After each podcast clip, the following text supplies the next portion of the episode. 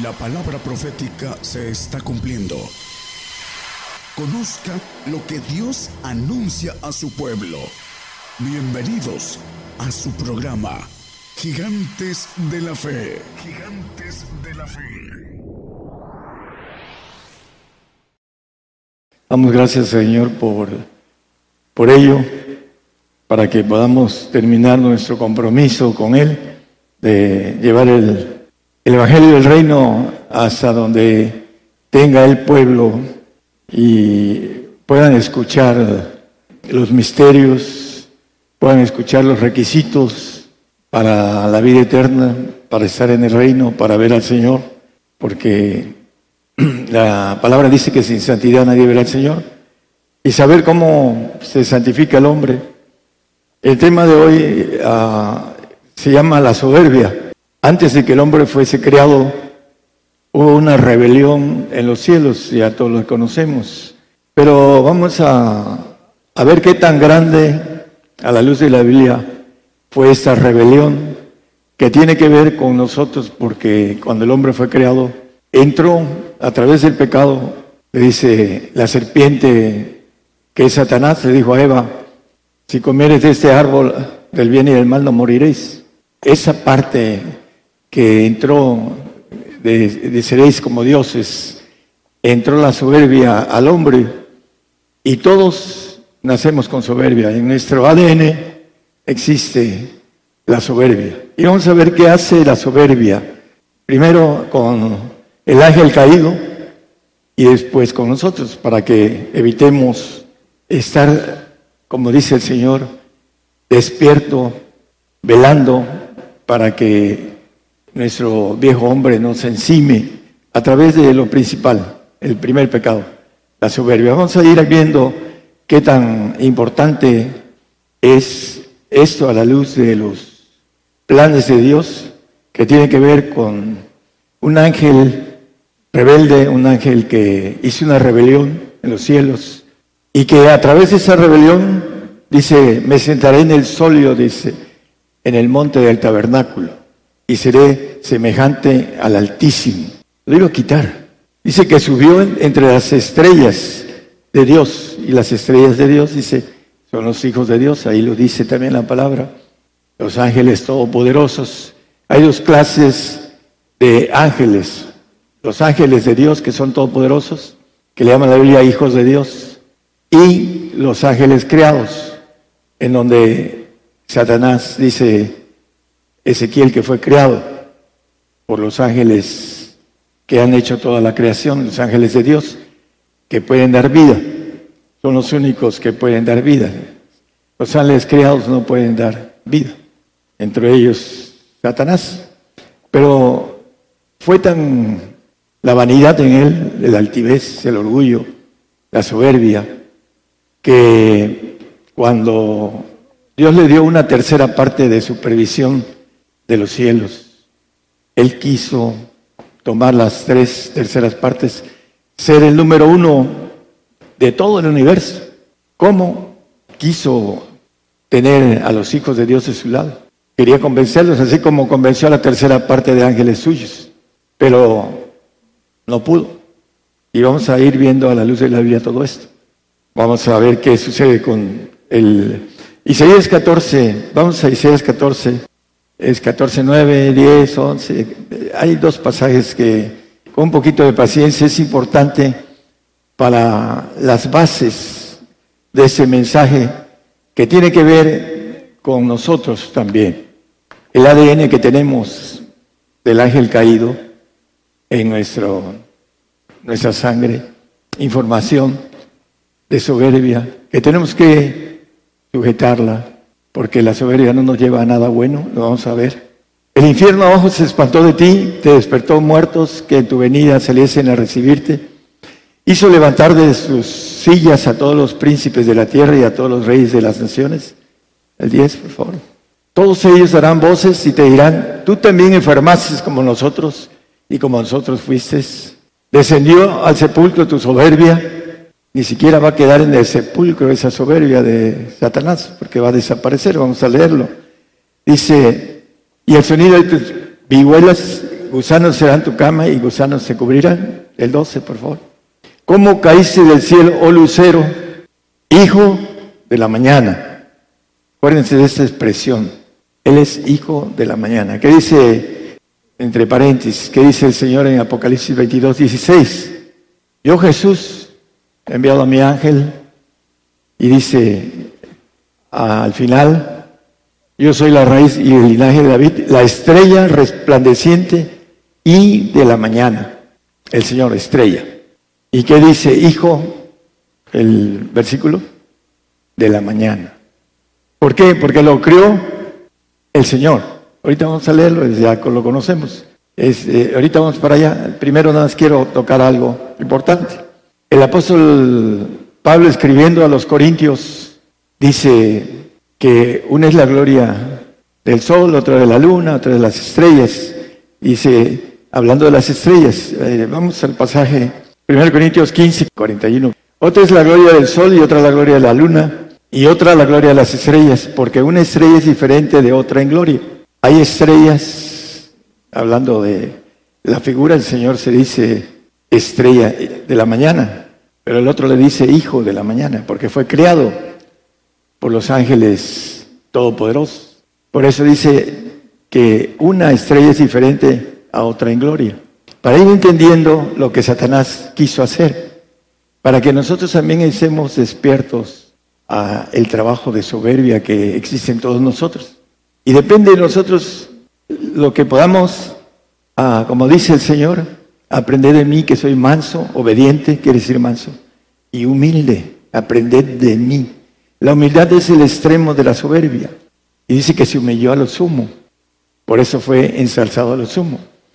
Pero lo vamos a ir viendo. El punto importante es que Satanás se reveló. Y vamos a seguir leyendo Isaías, haciendo un pequeño paréntesis. Leímos el 12, el 13. Tú que decías en tu corazón, subiré al cielo en lo alto junto a las estrellas de Dios, a los hijos de Dios. Dice, lo vamos a leer en Job. Dice, ensalzaré mi solio, un trono, y en el monte del testimonio me sentaré a los lados del aquilón. El 14-14 dice, sobre las alturas de las nubes subiré y seré semejante al Altísimo. Al número uno, lo voy a quitar y seré semejante a Él, al Padre de los ancianos, el Padre de los padres, al que llama el Señor, mi Padre mayor que yo es, Señor Jesucristo. Aun siendo el Padre ahorita, el Padre mayor, dice, seré semejante a Él. Un golpe completo. No es un golpe de que me traigo la tercera parte de los ángeles que me servían. No, era ir, dice el, versículo anterior que habla de los, las estrellas el 13, junto a las estrellas de Dios, dice. Los quería convencer a los ángeles todopoderosos para que Él fuera el, jefe number one, el número uno del, del universo. La soberbia que dice Ezequiel 28, 14, dice, hablando de Satanás, vamos a, leerlo.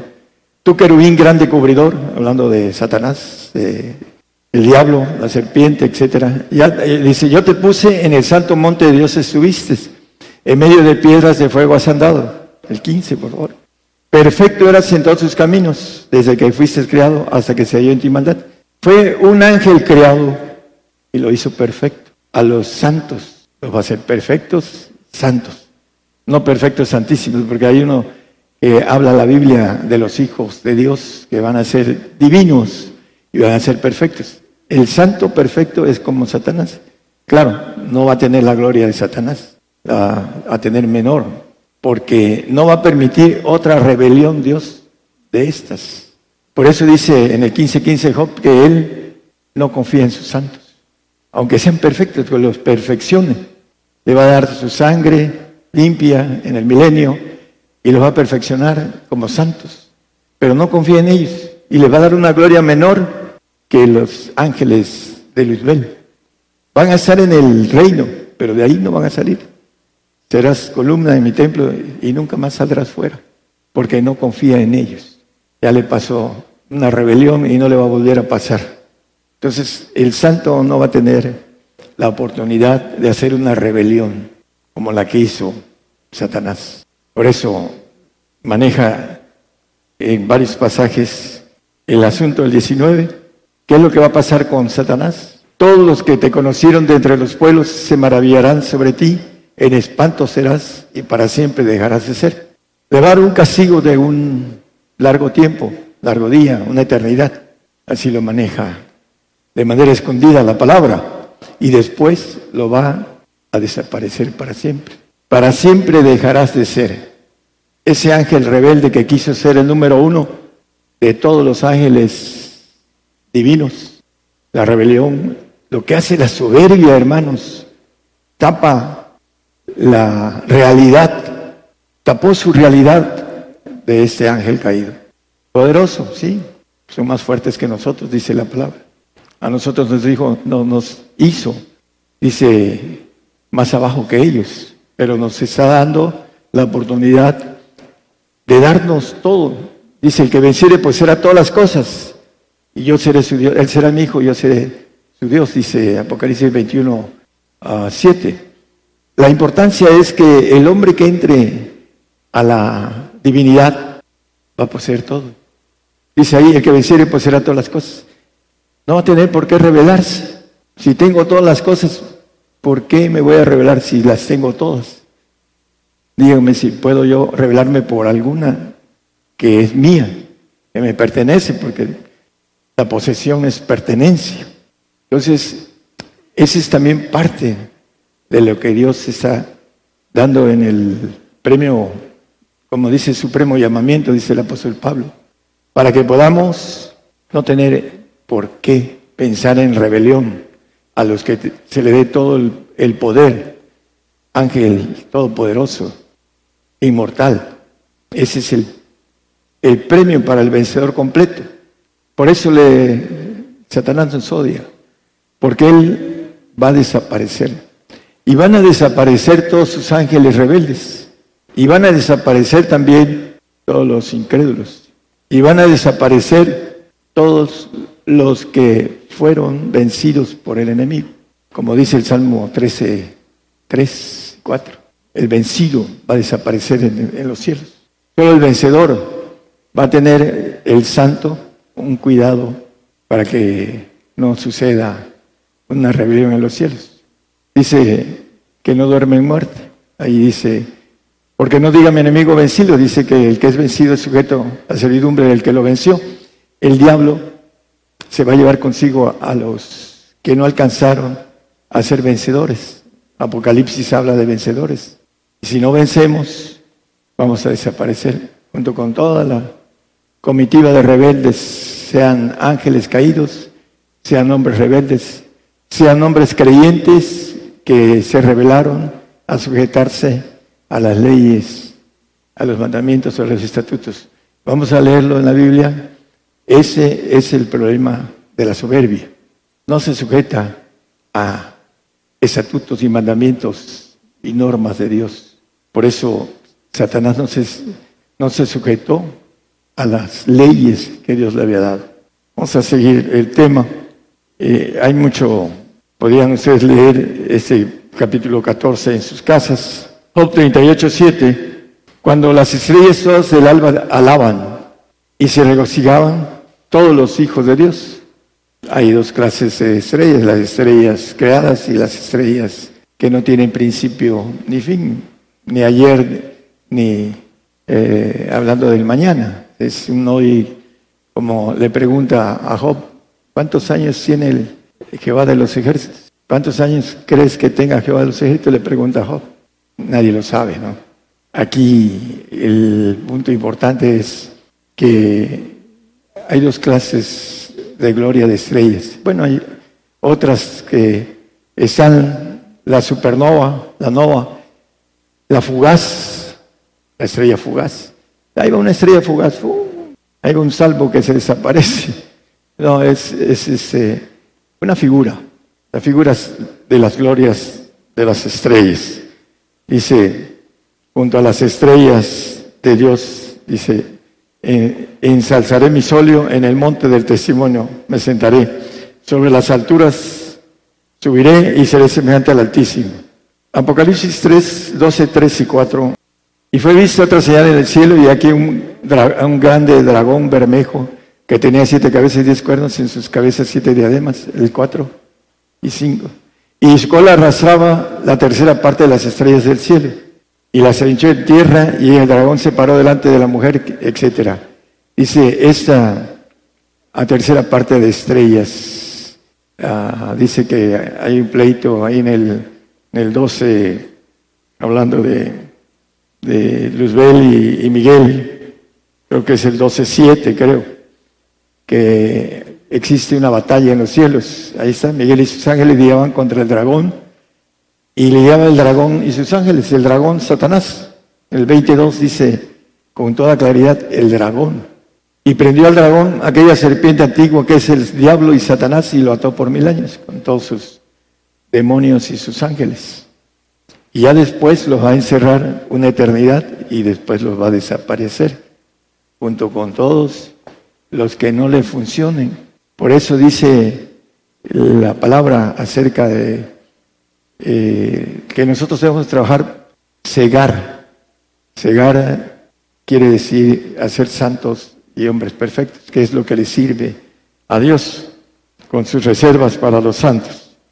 Jueces 5.20 habla de lo mismo, de lo que leímos ahorita en el 20, en el 12.7. Jueces 5.20 dice, los cielos pelearon las estrellas desde sus órbitas pelearon contra Cisara, hablando de los ángeles. Por eso también hay el misterio de las estrellas. Con relación a esto, hermanos, los ángeles eh, que se revelaron, Daniel 8.10 dice que echó una tercera parte, lo mismo que leímos en el, en el 12.3. Dice Daniel que se agradeció hasta el ejército del cielo. Fue a querer convencer a los ángeles todopoderosos para que Él pudiera estar por encima de todos. Si me sentaré en el solio, dice en el, en el testimonio del tabernáculo del testimonio, donde se sienta el anciano de ancianos, el juez de jueces, el padre que llama la Biblia. Ahí se quería sentar el ángel caído. La soberbia dice, hablando de un texto que leímos aquí, en el 14.11, dice que descendió al sepulcro de soberbia. Ahí, con mucha claridad, nos habla acerca de esto. Y vamos a seguir en el 14.20, ahí mismo, creo que no lo leímos, 14.20. Dice, no serás contado con ellos en la sepultura porque tú destruiste tu tierra, mataste su pueblo. No será nombrado para siempre la simiente de los malignos. No hay vida para siempre para los malignos, los malos. Por eso dice el Salmo 1, dice, bienaventurado el varón que no se ha sentado, no anduvo en consejo de malos, consejo de soberbios. Eso es lo que nos dice la Biblia. El primer pecado, la soberbia que se llenó de iniquidad y se rebeló y quiso ser el número uno de todo el universo. Quiso convencer a las estrellas no creadas, a los ángeles divinos. Y no pudo y viene su castigo. Pero el Señor lo dejó para filtrar al hombre. Le metió iniquidad a través del pecado, condenó a la carne, dice en Romanos 8:3 que Dios condenó al pecado en la carne. Y a través de esa ley traemos de padres a hijos, abuelos, bisabuelos, traen, traemos todos, aparte de la iniquidad, la soberbia. Eso es lo que nos mata para tener relación con el Señor. Yo miro de lejos a los soberbios, dice el Señor.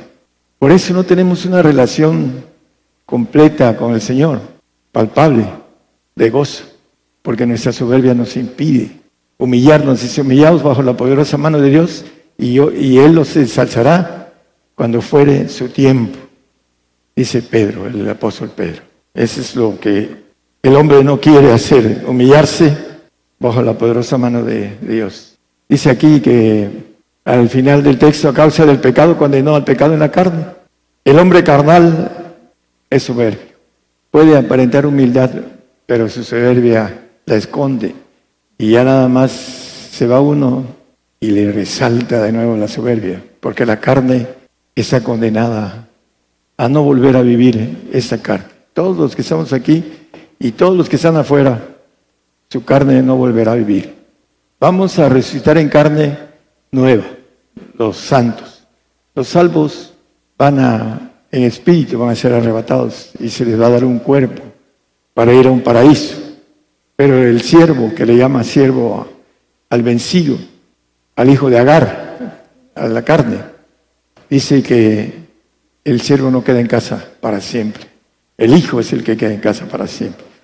Entonces, entre los planes Dios puso al maligno para poder hacer una selección como de muy pocos a muchos, hablando entre todos los muchos, dice que va a pagar por nuestra alma naciones, los que hayamos apretado nuestro yo, nuestra soberbia y la hayamos controlado y nos habremos humillado para obtener lo que el Señor tuvo. Dice Filipenses 5.8, que se humilló y por esa causa ahorita es el segundo de todos. Filipenses 2.8. Y hallado en la condición como hombre, se humilló a sí mismo, hecho obediente hasta la muerte y muerte de cruz. Él nos da un ejemplo y nos da una recomendación que hace rato la dije. Aprended de mí, que soy manso y humilde de corazón.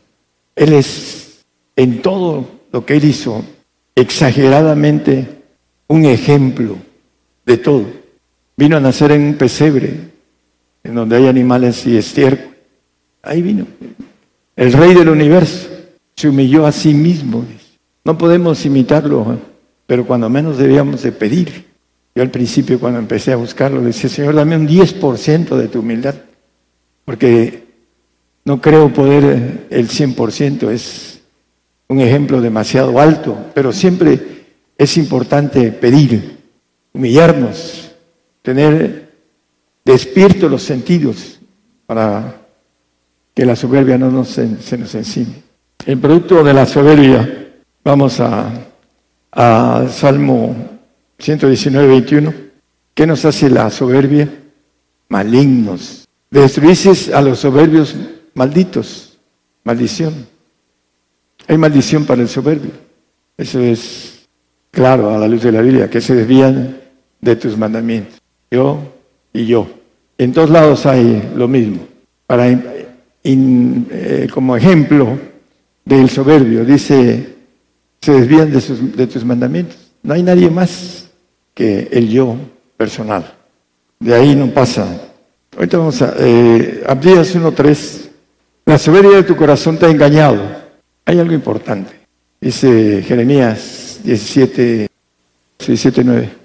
Engañoso es corazón más que todas las cosas y perverso, ¿quién lo conocerá? Dice Abdías, tu corazón perverso te ha engañado. La soberbia de tu corazón te ha engañado. Nuestro, nuestra carne, el corazón, nuestra soberbia nos engaña. Salomón era un hombre, el, hombre más sabio en lo carnal. Tuvo mil mujeres, fue muy carnal. Pero me refiero a que dice que ni antes ni después un hombre tan inteligente como Salomón perdió su, su premio en el reino. Hizo lo malo delante de los ojos de Jehová, dice la Biblia, porque adoró dioses ajenos que por sus mujeres, para tenerlas contentas a sus mujeres. Entonces, el corazón, por muy inteligente que el hombre sea y que del corazón salen los pensamientos, mientras no procura lo espiritual, no procura estar despierto a cómo trabaja el enemigo en nosotros. La soberbia está encima del que no se procura, el que no busca la, humildad. El Señor a través de su humildad dice que fue ensalzado hasta lo sumo. Vamos a Levíticos, hay un poco de textos. Vamos a leer nada más seis, en Levíticos 26. Empezamos con el 19. Y quebrantaré la soberbia de vuestra fortaleza, le dice al pueblo de Israel. Hay unos que se sienten muy fuertes en el sentido económico, en el sentido de poder, en el sentido hasta físico también. Y tornaré vuestro cielo como hierro y vuestra tierra como metal. Vamos a, leer el, el 20. Y vuestra fuerza se, se consumirá en vano, hablando que la tierra no dará su fruto. El santo que no da fruto, por soberbio.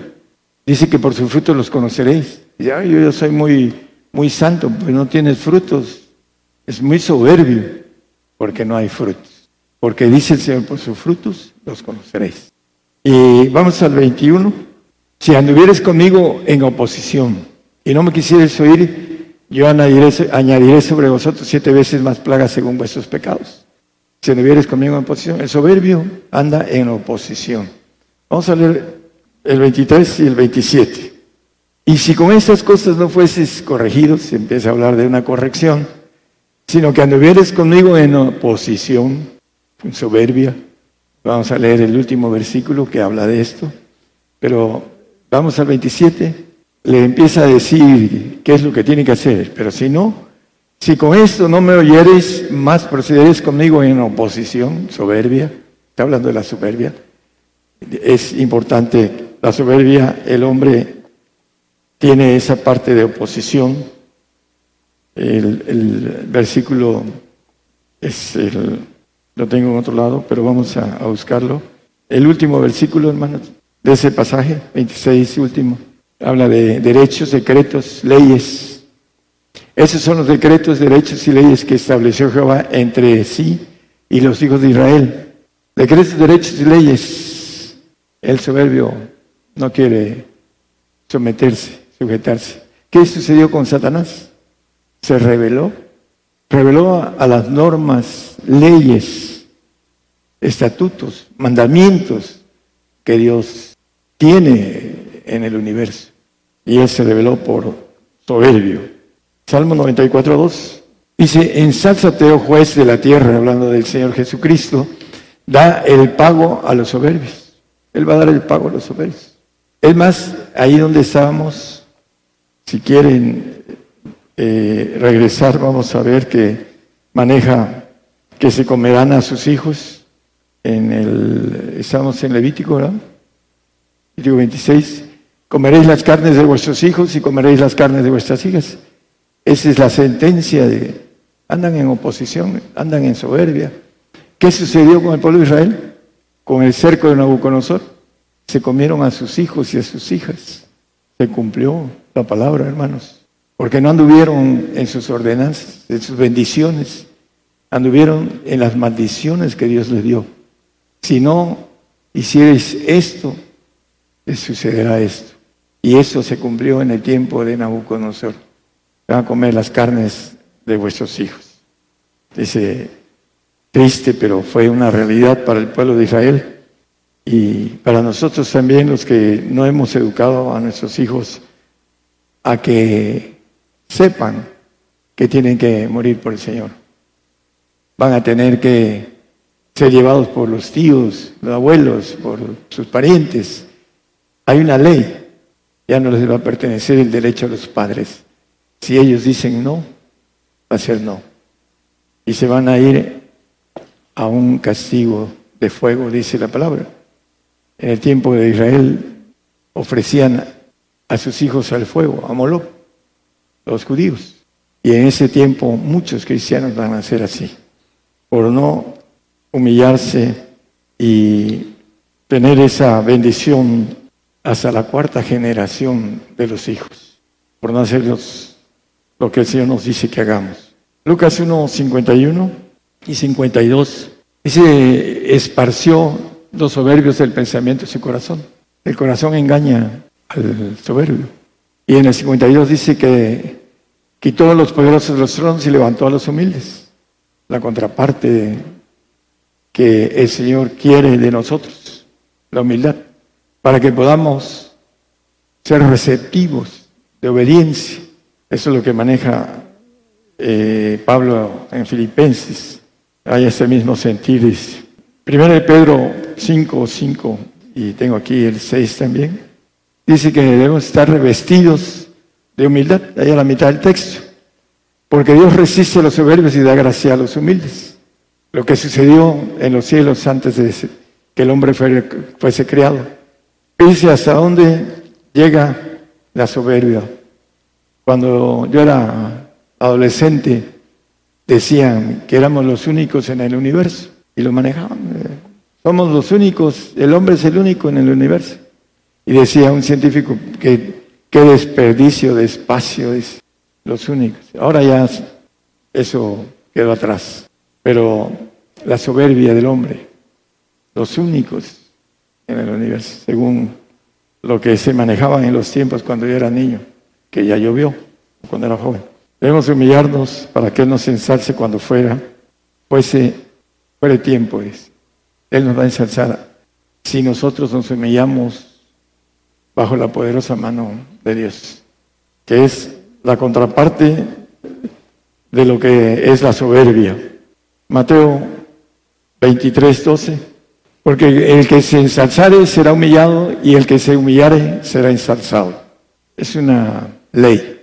Nos ensalzamos, vamos a ser humillados.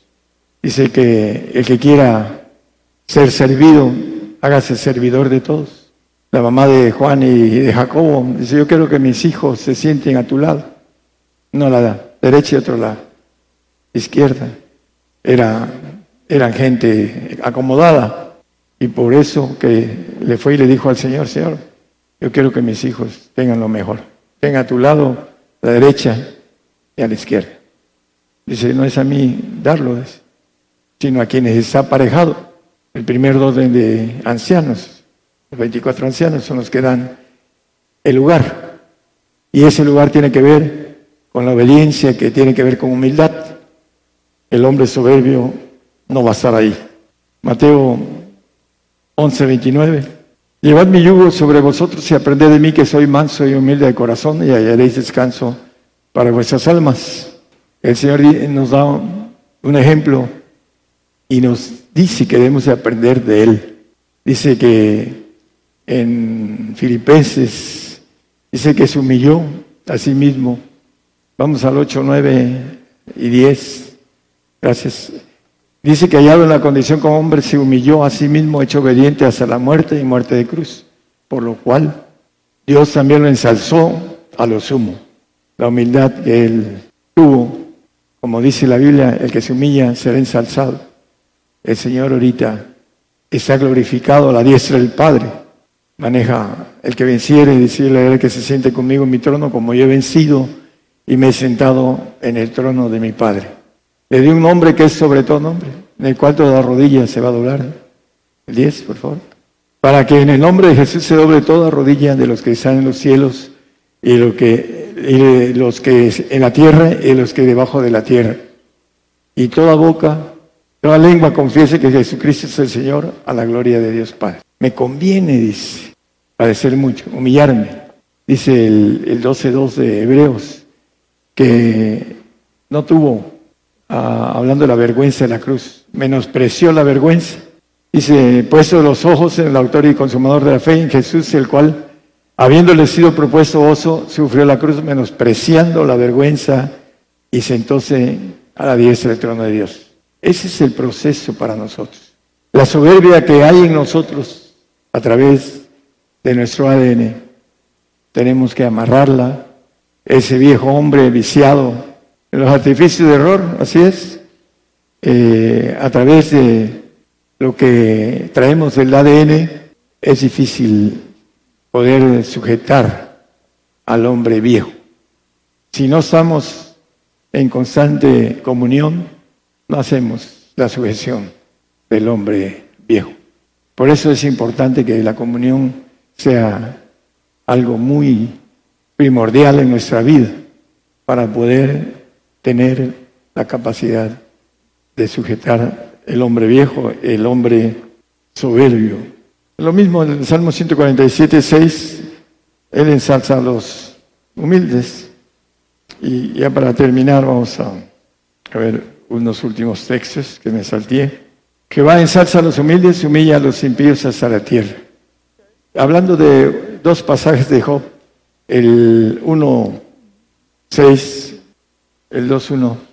Dice, un día vinieron los hijos de Dios a presentarse delante de Jehová, entre los cuales vino también Satán, se coló. Ya conocemos la historia de Job. En el 2.1 también vuelve a decir, otro, y otro día aconteció que vinieron los hijos de Dios para presentarse delante de Jehová, y Satán vino también entre ellos, pareciendo delante de Jehová. El asunto ya estaba hecho, ya estaba eh, Satanás, había sido lado de las orejas y le dio la oportunidad de llevarse muchas almas. Eso es lo que querías. Entonces lo puso como filtrador de los que vamos a ser vencedores. Lo puso como, decía un hermano norteamericano, hablando de chambero sucio. Él hace la chamba sucia. Dice que Saúl llegaba un espíritu malo de Jehová y lo atormentaba. Jehová no tiene espíritus malos. Llegaba un espíritu satánico que Dios permitía, Jehová permitía, porque había desobedecido Saúl y tenía que ir David con, con el arpa a tocarle a Saúl para que los demonios se fueran de, de Saúl. Cuando cantamos, los demonios se van, hermanos. No pueden escuchar las alabanzas, aunque no lo crean. Yo habito en la alabanza y el Señor habita en la alabanza y no pueden habitar los demonios en donde está el Señor, hablando de... En la Biblia hay muchos ejemplos de esto.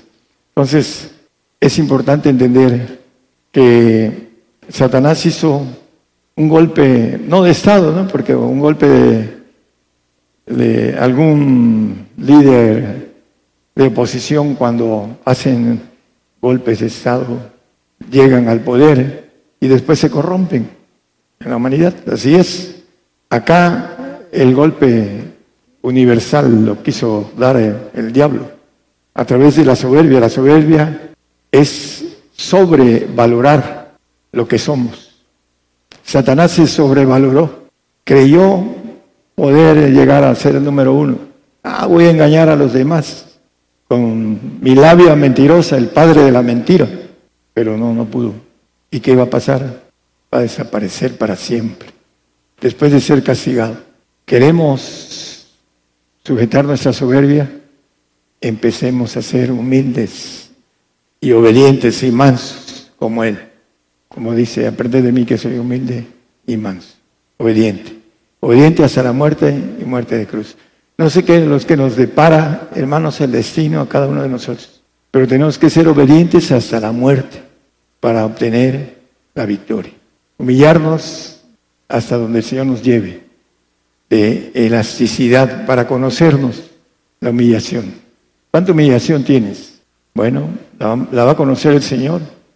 Te va a dar la elasticidad hasta tu límite no te va a dar más allá de tu límite. ¿Para qué? Para que sepa Él dónde te va a poner. Si eres fiel y le sirves en el supremo llamamiento, o le sirves como santo, o te vas a un premio menor en donde vas a desaparecer con el tiempo. ¿Qué quieres? Tienes que pelear contra tu propia soberbia. Todos somos soberbios y tenemos que pelear contra eso. Si no peleamos, estamos muertos. Porque dice, nos ponemos en oposición a Dios. Los soberbios están en oposición a Dios. Queremos pelear contra el que nos crió, que nos hizo, el Todopoderoso. La soberbia de Satanás creyó que podía vencer. Ahí viene la batalla del Armagedón. Dice que se reirá el Señor de ellos. Pero el hombre cree a través de Satanás, a través de su soberbia, cree que puede vencer en el Armagedón al Señor y a su ejército. Dice la Biblia que se va a reír de ellos el Señor. ¿Por qué? Porque está muy fuera de proporción esa pelea. La pelea es del Señor, el Rey de Reyes y Señor de Señores de todo el universo. Dios, dentro de esa naturaleza, el Señor está como segundo de todos. Y aquel soberbio quiso ponerse primero, no siendo divino, siendo creado. hasta que la soberbia lo devorró su naturaleza propia de ángel creado. Eso es lo que hace la soberbia. exalta y te sientes sobrevalorado. Lo importante es ser discreto, ser humilde, para poder obtener la bendición de ser ensalzado. Que el Señor les bendiga a todos.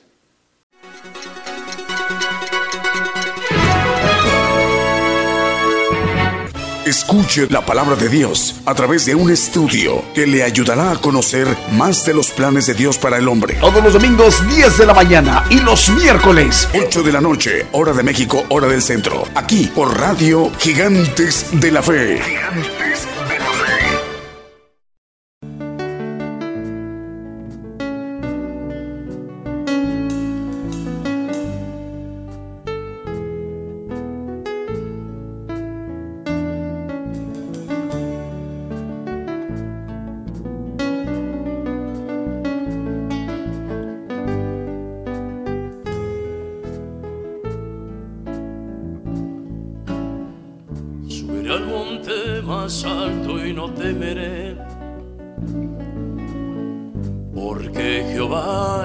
mi rey.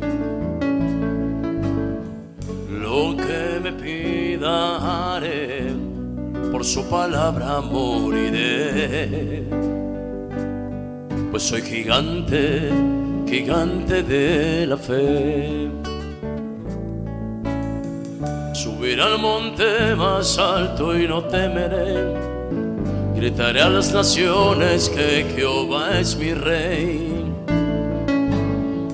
Lo que me pida por su palabra moriré.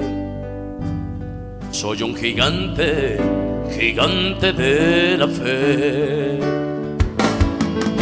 Gigante, gigante de la fe. porque Jehová es mi rey.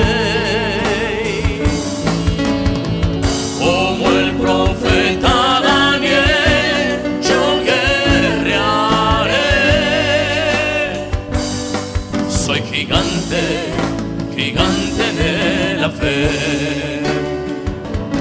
Gigante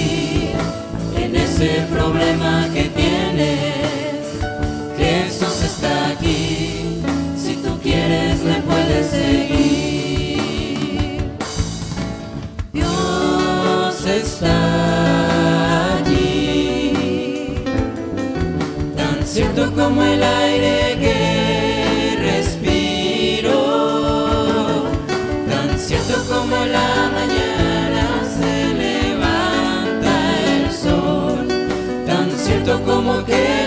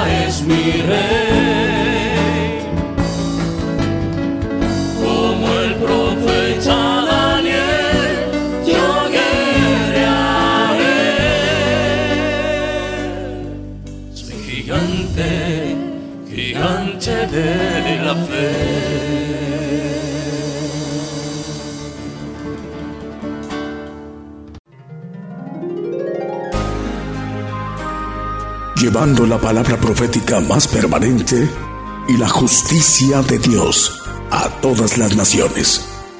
Gigantes de la fe.